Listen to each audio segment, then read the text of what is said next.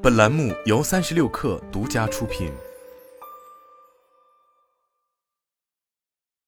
本文来自三六氪神译局。软技能是在协作、领导、创造和成长等方面的个人和人际优势。这些优势体现为我们采用的视角、做出的反应和使用的思维框架。它们并不专属于我们的工作。不要把柔软和软弱两个词混为一谈。我们可以用同理心和好奇心来引领他人，而不是以自负和残忍等方式对待他人。没有软技能，我们就无法在工作中取得成功。即使是世界上最有能力的 IT 经理。如果不能向团队清楚地传达流程，团队也不能做好工作。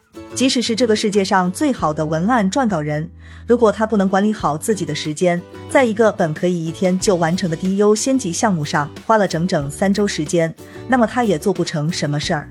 不管我们再怎么磨练自己的技术技能，如果没有软技能的支撑，他就根本没有什么用。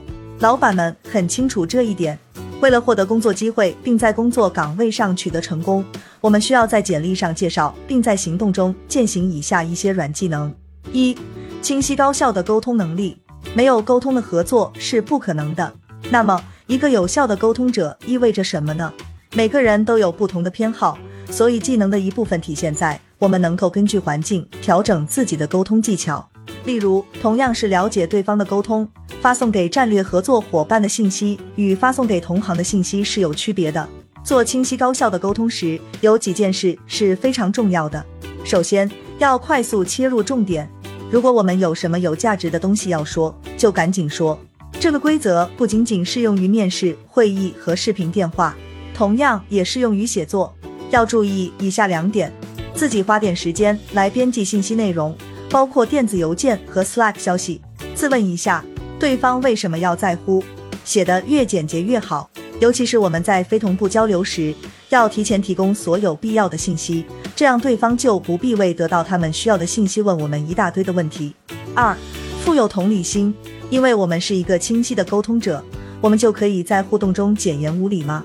不，冷漠和以自我为中心的人有时会取得成功，这样的情况的确是有，但更多的情况是有同理心的人取得了更大的成功。同理心可以帮助我们在与具有挑战性的同事相处时产生共鸣和更具耐心。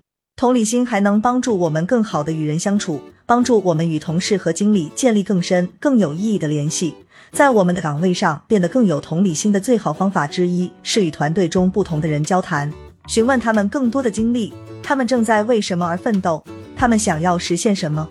三、通过反馈成长，成长型思维模式将失败视为进步的催化剂。而不是一种人格特征。虽然获得建设性的反馈意见可能会深深的刺痛我们，但我们对反馈所做出的反应和如何从反馈中学习，将决定我们工作的成与败。True North HR 的负责人兼首席执行官 Paul Exitola 分享说：“被击倒后重新站起来至关重要。很多人在求职过程中会一次又一次的吃闭门羹，而那些有韧性的人更有可能在碰壁后调整方向，继续前进。”这就意味着有韧性的人一旦找到了职位开始工作，就会获得成功，因为他们可以很快适应环境，直面挑战，而不用担心失败。幸运的是，韧性是一种可以习得的技能；而不幸的是，韧性最好的学习方式是经历失败。如果我们在工作面试时没有被问到与如何给予或接受反馈相关的问题，或者没有被问到与如何处理逆境相关的问题，那么很难通过面试。我们在申请新工作时，能够展示出自己在应对反馈和逆境方面的技能，将对通过面试有很大帮助。四、有序的时间管理。我知道时间管理这一技能听起来像是高中生在申请第一份工作时会说的话，但我们还得面对现实，大多数成年人在管理时间方面还存在着问题。当我们在职业生涯中取得进步时，管理时间的问题就成了必须面对的事实了，因为我们的工作量在增加。但工作日的小时数保持不变，我们必须找到一种更聪明的工作方法。